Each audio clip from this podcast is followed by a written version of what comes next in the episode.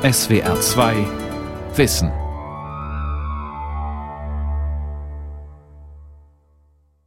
Bevor wir laufen, damit die Beine auch wissen, was sie machen sollen, beginnen wir erstmal Bewegungstherapie auf der Beatmungsstation des Klinikums Ernst von Bergmann in Bad Belzig. Hier werden Patienten nach einem längeren Aufenthalt auf der Intensivstation wieder fit gemacht. So auch Egon Schneider, der in Wirklichkeit anders heißt. Er atmet über eine Kanüle im Hals, das Überbleibsel einer schweren Lungenentzündung. Letztes immer der schwerste. Sehr schön. Wochenlang hing er deswegen auf der Intensivstation am Respirator. Nachts ist er immer noch auf die Beatmungsmaschine angewiesen. Nachhängig an der Maschine, ja. Und im Moment ist es ohne. Egon Schneider verdankt sein Leben der modernen Intensivmedizin. Doch verlassen viele Patienten die Intensivstationen als Pflegefall. Manche bleiben dauerhaft auf ein Beatmungsgerät angewiesen. Können Sie sich bitte einmal räuspern? Macht die Intensivstation krank? Eine Sendung von Horst Groß. Die Intensivmedizin ist sehr erfolgreich geworden. Simone Rousseau leitet im brandenburgischen Bad Belzig eine Spezialabteilung für Patienten, die frisch von der Intensivstation entlassen wurden. Hier werden sie vom Beatmungsgerät entwöhnt. Man kann sagen, ab Jahrtausendwende hat es eigentlich zugenommen, dass wir immer mehr Langzeitintensivpatienten haben. Mit den ganzen neuen Techniken ist es möglich, dass immer mehr auch schwerkranke Patienten überleben. Und das hat seinen Preis. Dass es sein kann, man überlebt, aber um den Preis, dass man sich anfangs nicht mehr richtig bewegen kann oder auch längerfristig sich nicht mehr richtig bewegen kann und dass man abhängig ist von Geräten. In der Regel ist es die Beatmungsmaschine, von der die Patienten nicht mehr loskommen. Die Betroffenen haben verlernt zu atmen. Und all diese Folgeschäden, glaube ich, finden noch zu wenig Berücksichtigung. Man war immer fokussiert auf akut das Leben retten und froh sein, der Mensch hat überlebt. Für den Rest, glaube ich, müssen wir erst noch strukturierte Behandlungspfade schaffen. Die Folgetherapie nach dem Intensivaufenthalt dauert Wochen, bisweilen Monate. Maximale Krankengymnastik und kontinuierliches Atemtraining sind notwendig. Nur so gelingt es den Schwerkranken, in ein normales Leben zurückzufinden. Ohne Unterstützung dagegen droht ihnen chronisch pflegebedürftig zu werden. Lange Zeit hat die Medizin diese Patientengruppe sträflich vernachlässigt. Doch nun sprechen neue Studien eine deutliche Sprache. Die Intensivstationen hinterlassen sehr viele Pflegefälle. Die Entwöhnung vom Beatmungsgerät gelingt zu selten. Pro Jahr haben wir in Deutschland ungefähr 400.000 beatmete Fälle auf den Intensivstationen und wir wissen, dass ungefähr 15 Prozent von diesen Patienten eine erschwerte Beatmungsentwöhnung haben. Aber von diesen wiederum bleibt auch nur ein kleinerer Teil übrig, der gar nicht vom Beatmungsgerät entwöhnt werden kann und äh, pro Jahr ist im Moment geschätzt bis 8.000 Patienten pro Jahr, die in eine sogenannte außerklinische Intensivpflege müssen mit einer Beatmung. Aber die Entwöhnung vom Respirator, das sogenannte Weaning, gelingt nur in qualifizierten Zentren. Und der Bedarf hierfür ist riesig. Das wären 60.000 pro Jahr. Das sind eigentlich die, die tatsächlich doch schwerpunktmäßig behandelt werden könnten in wenigen Zentren und da eben optimale Therapie bekommen. Und ich glaube auch da die bestmögliche Chance, nochmal wegzukommen vom Gerät. Es gibt längst nicht genug dieser Weaning-Plätze. Zehntausende Intensivpatienten verpassen so jährlich die Chance auf eine bessere Lebensqualität. Ein riesiges Problem, das kaum Beachtung findet. Warum nur wenige auf eine Weaning-Station überwiesen werden, ist unklar. Stattdessen müssen viele mit einem Beatmungsgerät versehen im Heim leben. Wir sind da. Auf der Beatmungsstation des Klinikums Ernst von Bergmann in Bad Belzig liegt Annegret Bauer. Auch sie heißt eigentlich anders. Gleich zweimal musste die ältere Dame wegen eines Herz-Kreislauf-Stillstands wiederbelebt werden. Nach einem Luftröhrenschnitt kann sie nur schwer sprechen. Ich bin wohl umgefallen im Altersheim. Und da haben die mich dann dahin gebracht. Da war ich irgendwie nicht ansprechbar. Aber ich war schon zweimal tot. In dem Tod im wahrsten Sinn. Weil das stimmt Hiobs. Mehrere Wochen Intensivtherapie, einschließlich künstlicher Beatmung, waren notwendig, um ihren Zustand zu stabilisieren. In Bad Belzig soll sie nun lernen, ohne Respirator zu atmen. Ein mühsamer Weg. Aber Annegret Bauer ist aktiv bei der Sache Und sie hat auch schon den Trick herausgefunden, wie sie trotz Beatmungskanüle im Hals widersprechen kann. Und dann kann man das ihm aus- und anmachen. Dann habe ich meine Stimme wieder. Noch ist sie ein Schwerstpflegefall.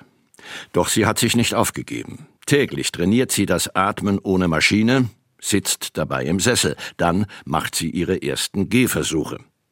Eine enorme Leistung für eine Patientin, die auf die 80 zugeht. Mit Ihrer Erfahrung jetzt, die letzten zwei, drei Monate Krankenhaus und jetzt der lange Weg wieder zurück, wenn Sie das jetzt nochmal vor sich hätten und Sie könnten entscheiden, würden Sie das nochmal machen? Ich würde schon für meine Kinder tun. Die würden für mich alles tun. Und ich für die auch. Ja, so muss es sein. Die Familie ist eine große Motivation für sie. Ihr ganzes Krankenzimmer ist mit reichlich Kinderzeichnungen und Familienfotos dekoriert. Die Verwandtschaft kommt fast täglich zu Besuch und staunt über ihre Fortschritte. Aber warum brauchen Intensivpatienten so lange, um sich wieder zu erholen? An der erzwungenen Bettruhe allein kann es nicht liegen. Denn selbst nach wochenlangem Muskeltraining bleibt bei vielen ein hartnäckiger Schwächezustand zurück. Erst seit kurzem hat die Forschung dieses Phänomen geklärt. Also im angloamerikanischen Bereich spricht man vom sogenannten PICS, von einem Post-Intensive Care-Syndrom, Krankheitsbildern, die letzten Endes typisch sind für Überlebende einer Intensivtherapie. Björn Weiß, Oberarzt der anästhesiologischen Intensivmedizin an der Charité Berlin. Das betrifft häufig Muskelerkrankungen. Wir sprechen von Einschränkungen des zentralen Nervensystems und wir sprechen von Störungen der psychischen Gesundheit. Also wir sprechen von Depressionen, wir sprechen von Angststörungen, von posttraumatischen Belastungsstörungen. Hervorgerufen durch eine Fehlreaktion des Immunsystems. Kritisch Kranke neigen vermehrt zu Infektionen. Das Abwehrsystem ist im Dauerstress und läuft amok. Die unkontrollierte Entzündungsreaktion schädigt vor allem die Muskulatur, aber auch das Nervensystem.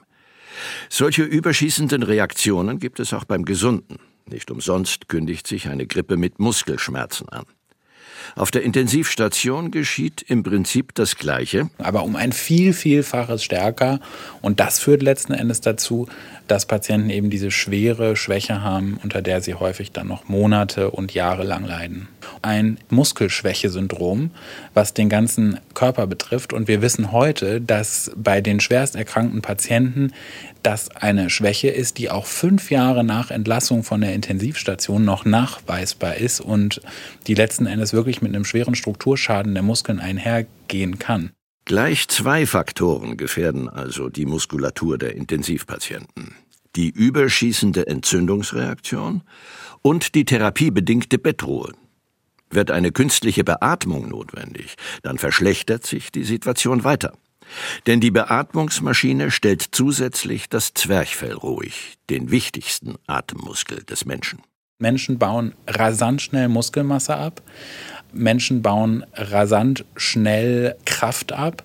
Und diese Kraft betrifft eben nicht nur die Muskulatur, die die Arme und die Beine bewegt und den Rumpf stabilisiert, sondern das betrifft auch das Zwerchfell. Das heißt, Patienten bekommen Schwierigkeiten auch mit dem Atmen, ja, die Kraft aufzuwenden, selbst zu atmen. Umso wichtiger ist, dass wir ganz früh in der Therapie eben darauf achten, dass wir möglichst Strategien verwenden, die diese Schwäche der Muskulatur verhindern. Etwa durch eine gezielte Physiotherapie schon auf der Intensivstation. Wirklich stoppen lässt sich der Kraftverlust aber bis heute nicht. Kein Medikament hilft. Hinzu kommt, auch das Nervensystem wird in Mitleidenschaft gezogen. Das Gehirn leidet unter diesem Entzündungsstress und das sorgt letzten Endes dafür, dass Patienten kognitive Langzeiteinbußen haben. Und wenn wir von den ganz schwer kranken Patienten sprechen, dann sprechen wir durchaus von einem Viertel der Patienten, die da messbare Störungen haben. Das typische Symptom dieser Gehirnschädigung ist der akute Verwirrtheitszustand, das Delir. Lange Zeit haben die Intensivmediziner deshalb ihre Patienten in ein künstliches Koma versetzt. Diese Sedierung sollte dem Gehirn quasi über die kritische Phase hinweg helfen und die Betroffenen zudem gegen den Stress der Intensivstation abschirmen. Ich denke zurück an meine Assistenzarztzeit, wo ich auch immer gedacht habe, das künstliche Koma ist doch ganz wichtig, damit Patienten eben keine psychischen Folgeschäden haben. Aber das ist tatsächlich falsch. Was wir definitiv wissen, ist, dass tiefe Sedierung eine Vielzahl von Problemen macht, inklusive einer erhöhten Sterblichkeit auf Intensivstationen und in keiner Weise vor irgendwelchen psychischen Folgen schützt. Ganz im Gegenteil. Man lässt Patienten in der Zwischenzeit möglichst wach. Der ideale Intensivpatient ist wach und aufmerksam. Der Patient soll täglich mobilisiert werden. Das heißt, er soll täglich aus dem Bett heraus. Es gibt in der Zwischenzeit Studien, die zeigen, dass Patienten, die an ihrer Genesung teilhaben konnten und die letzten Endes wach waren, dass diese Patienten ein viel besseres Outcome haben, gerade was die psychischen Folgen angeht. Zu wach dürfen sie aber auch nicht sein. Sonst reißen sie sich versehentlich Kanülen und Katheter heraus. Das setzt Fingerspitzengefühl und viel Erfahrung beim Einsatz der Beruhigungsmittel voraus. Auf einer hektischen Intensivstation verliert man da schnell den Überblick. Und genau an diesem Punkt greift ein Pilotprojekt der Charité anderen Intensivabteilungen unter die Arme. Hallo, Hallo. Oberarzt Björn Weiß gehört mit zum Team dieses telemedizinischen Vorhabens. Sollen wir nochmal hinfahren, richtig so? Oder?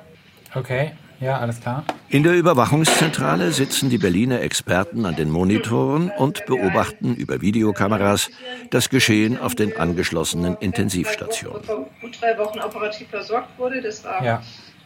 Elektive Operation. Per Videovisite geben sie den Stationsärzten dann die entscheidenden Tipps. Operation soweit problemlos. Er hat dann im postoperativen Verlauf zunächst ein ähm, erhebliches Gier geboten. Mittlerweile wissen die Mediziner recht genau, was geschehen muss und was unterbleiben sollte, um Intensivpatienten Langzeitschäden weitgehend zu ersparen. äh,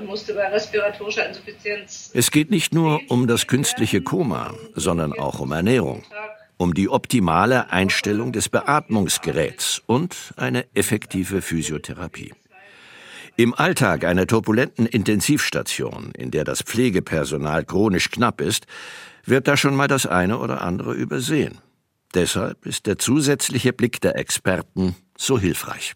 Okay, der, wie ist es aktuell, das äh, äh, Qualitätsindikator 2? Die äh, Sedierung ist jetzt aus nach der äh, Tracheotomie, nehmen wir an. Ne? Wir haben ein neues telemedizinisches Projekt hier an der Charité, in dem wir letzten Endes Krankenhäuser hinsichtlich der Einhaltung von spezieller Qualitätsindikatoren beraten, um Langzeitfolgen und Langzeitbeatmung zu verhindern. Da werden Patienten nicht nur während der akuten Behandlung, also während der in Behandlung auf der Intensivstation angeschaut, sondern wir werden Patienten drei bis sechs Monate nachher durch die Hausärzte, die Hausärzte werden angeschrieben, die Hausärzte beantworten einen Fragebogen, der geht zurück zu uns, damit wir Patienten mit Langzeitfolgen identifizieren und entsprechender Versorgung zuführen können. Also da ist einiges auf dem Weg, damit Patienten letzten Endes diese Langzeitfolgen in der Zukunft nicht mehr erleiden. Ah, okay. Ja, also wir haben jetzt äh, heute als Tagesziel Tracheotomie gehabt. Noch handelt es sich um ein Pilotprojekt, von den Krankenkassen mitfinanziert. Aber sollten sich die erhofften Erfolge einstellen, könnte diese Art der telemedizinischen Unterstützung flächendeckend eingeführt werden. Hier drüben links ist der Türöffner. Vielleicht können wir da mal rüberlaufen. Und Sie können den selbstständig betätigen. Im brandenburgischen Bad Belzig hat Egon Schneider seinen ersten längeren Spaziergang wacker in Angriff genommen. Auch wenn die Beine noch nicht eine zurecht waren.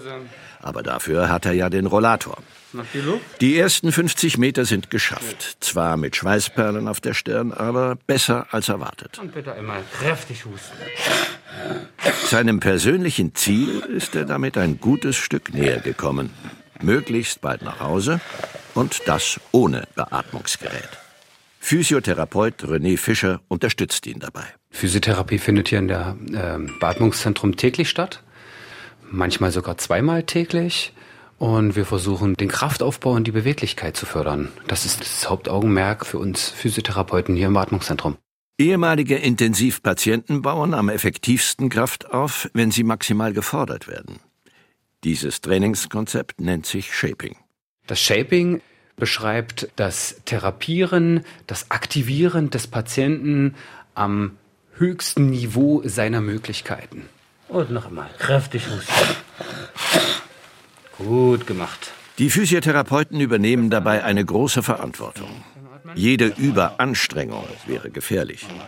René Fischer hat deshalb permanent den Herz- und Atemmonitor im Auge. Und das ist sinnvoll, denn nun wird bei Egon Schneider die Luft doch langsam etwas knapp. Wenn wir den Weg zurück antreten. Zeit für eine kurze Pause.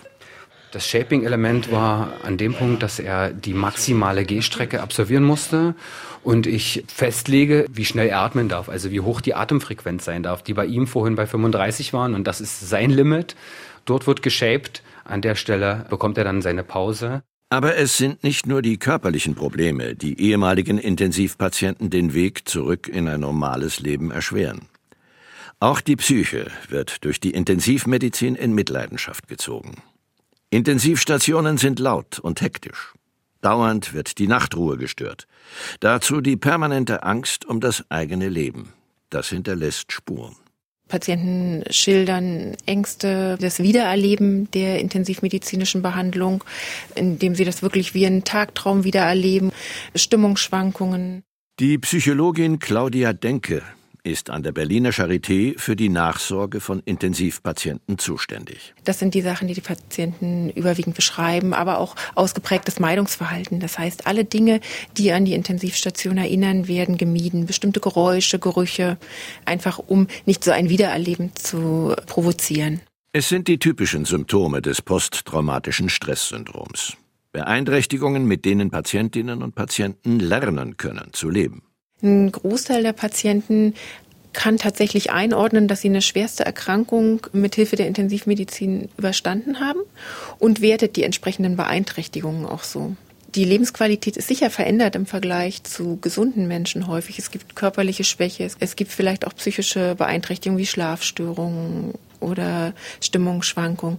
Aber viele Patienten werden das tatsächlich im Rahmen dieser schweren Erkrankung und können dann damit relativ gut leben.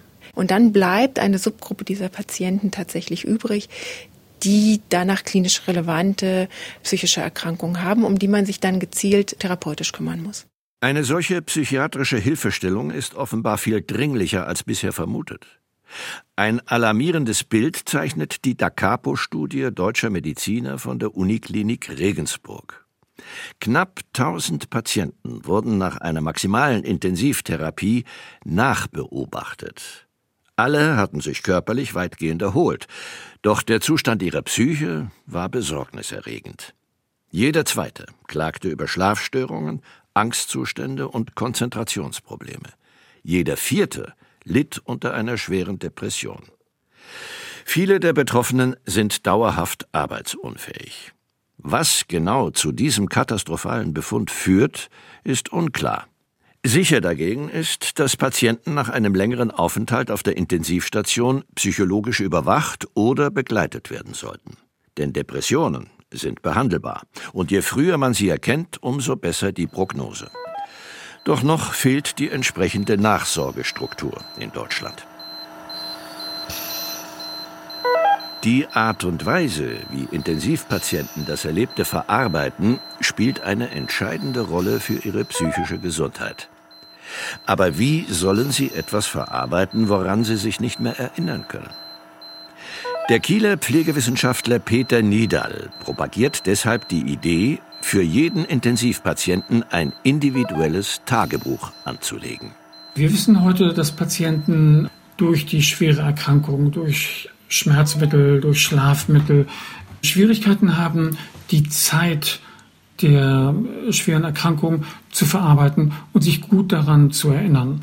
Viele Patienten verwechseln Traum und Wirklichkeit miteinander und wissen dann gar nicht so genau, was ist jetzt tatsächlich geschehen oder was haben sie nur geträumt. Häufig sind es Albträume. Und die Idee ist dabei, dass wir während der Zeit der Bewusstseinsstörung oder Bewusstlosigkeit täglich aufschreiben, was so passiert, damit der Patient das später nachlesen kann. Die Idee zum Intensivtagebuch stammt aus Skandinavien. Peter Niedal hat das Konzept aufgegriffen und versucht nun, die deutschen Intensivstationen davon zu überzeugen.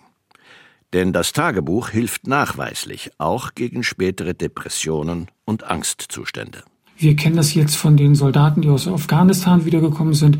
Aber Intensivpatienten geht das ganz ähnlich, weil sie halt mit dem Leben gerungen haben. Es ist also eine Extremsituation. Und wenn sie jetzt auch noch Traum und Wirklichkeit miteinander zusammenbringen, dann haben nicht wenige äh, Fantasien, dass sie entführt worden sind, dass irgendwelche Versuche mit ihnen gemacht worden seien oder dass sie an ganz anderen Orten waren und so, dass sie erhebliche Schwierigkeiten haben, das alles zu verarbeiten. Wie hilfreich ein solches Intensivtagebuch ist, hat der ehemalige Patient Dieter Joost erfahren. Es hat ihm die Kraft gegeben, seine schwere Krankheit psychisch unbeschadet zu überstehen. Also im Koma war ich vier Wochen und war dann noch in der Spezialklinik auch noch ungefähr vier Wochen auf der Intensivstation. Bis dato völlig gesund, hat über Nacht eine Nervenerkrankung seine gesamte Muskulatur gelähmt. Morgens beim Versuch aufzustehen brach er zusammen. Dann der wochenlange Filmriss. Was genau passiert ist, hat seine Frau im Intensivtagebuch für ihn festgehalten. Los ging alles am Freitag früh. Du wolltest morgens auf Toilette und bist zusammengebrochen. Man hat gemerkt, dass dir das Atmen schwer fiel. Ich habe Panik bekommen und gleich den Notarzt alarmiert. Der hat dich sofort künstlich beatmet und dich ins Koma versetzt. Im Krankenhaus wurde dann die seltene Nervenkrankheit festgestellt. Damit du nicht erstickst, musstest du vorerst an das Beatmungsgerät angeschlossen bleiben. Aber man gibt dir starke Beruhigungsmittel, damit du nicht alles mitbekommst. Das hat uns alle sehr mitgenommen. Aber jetzt sind wir beruhigt. Es ist ja alles unter Kontrolle. Für seine Angehörigen und das Pflegepersonal lag Herr Just entspannt im Bett, angeschlossen an sein Beatmungsgerät. Keiner ahnte, was sich gleichzeitig in seinem Kopf abspielte. Ich habe wahnsinnige Träume gehabt, wobei ich ja nicht wusste, dass das Träume sind. Das war so irrsinnig real, dass das quasi die Zeit im Koma war für mich mein Leben. Es war immer wieder derselbe Albtraum, in einer Endlosschleife, gefühlt tausende Male. Ich bin mit einem Krankenwagen in eine Klinik gekommen. Ich wurde da begrüßt. Grüß Gott, Herr Joost. Und dann wurde mir eine Spritze gesetzt und ich konnte mich nicht mehr bewegen, bis ich dann irgendwann mitbekommen habe, dass ich in einer Abteilung bin, wo an mir experimentiert wird. Und die haben an mir Experimente gemacht und irgendwann, wo die entdeckt worden sind, dass sie sowas machen, haben die bei allen Patienten, die in dem Zimmer in dieser Versuchsabteilung waren, einen Art Gashahn aufgedreht, damit die Leute sterben, damit die Ärzte nicht aufgedeckt werden, was die da machen. Während Herr Just in seiner Horrorwelt gefangen war, spielten sich an seinem Krankenbett berührende Szenen ab. Erst aus dem Intensivtagebuch hat er davon erfahren. Eintrag der Ehefrau. Heute bist du ganz ruhig, weil immer noch das Schlafmittel wirkt. Das muss sich erst abbauen. Dein Lieblingsverein Bayern hat gestern verloren. 0 zu 1 gegen Atletico Madrid. Schade, das hast du nun verpasst. Aber wenn du wieder wach bist, sieht das vielleicht schon ganz anders aus. Das Rückspiel ist ja nächste Woche. Kannst dann später das Ergebnis nachlesen. Ist bestimmt spannend für dich. Draußen ist das Wetter nicht so schön und sehr kalt. Wir sind so froh, dass es dir gut geht. Eintrag der Krankenschwester. Herr Just, ich bin Schwester Anna und betreue Sie heute. Alle Werte sind bei Ihnen stabil und Sie sind ganz ruhig. Ihre Ehefrau und Ihr Sohn sind sehr besorgt um Sie und besuchen Sie täglich. Als die Krankheit schließlich abklingt und die Muskelkraft zurückkommt, lässt man ihn schrittweise wieder selbstständig atmen.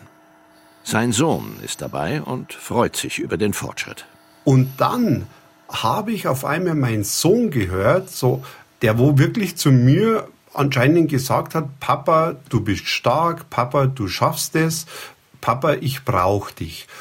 Und in dem Moment habe ich einen riesen Atemzug gemacht und der Traum ging wieder von vorne an.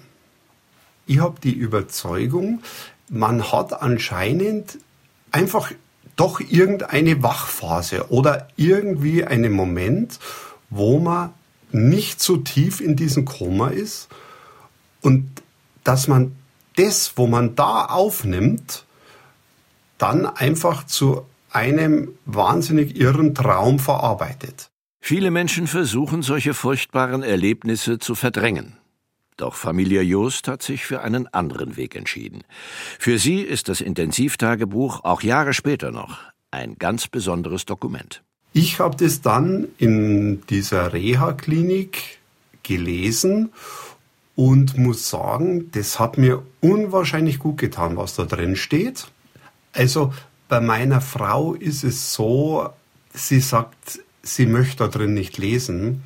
Also mein Sohn schon, der macht es schon.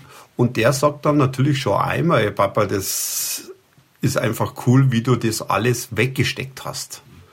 Er sagt einfach, was da alles auch in ihm vorgegangen ist in dieser Zeit, ist es schon immer wieder mal ganz toll nachzulesen. Trotzdem setzt sich die Idee des Intensivtagebuchs nur sehr zögerlich durch. Pflegewissenschaftler Peter Nidal schätzt, dass es auf höchstens 10 Prozent der deutschen Intensivstationen genutzt wird. Als wir angefangen haben, 2008, wusste noch keiner, was ist ein Tagebuch und was soll das und, und so weiter. Heute kennt das eigentlich fast jeder. Das ist schon mal ein Ziel, das wir erreicht haben. Wir haben auch gesehen, dass die Arbeit sich immer mehr verdichtet auf den Intensivstationen. Personalmangel herrscht in der Pflege wie auch bei den Medizinern. Das ist kein Zuckerschlecken im Augenblick. So dass es manche Stationen gibt, die das Thema Intensivtagebuch diskutiert haben, sich dann aber dagegen entschieden haben, weil die zurzeit andere Prioritäten haben. Also da geht es dann mehr um Leben retten, muss man ganz klar sagen, und die Patienten gut über die Schicht bekommen. Dann Oberkörper nach vorne, ich helfe Ihnen beim Aufstehen. Druck auf die Fersen. Sehr schön.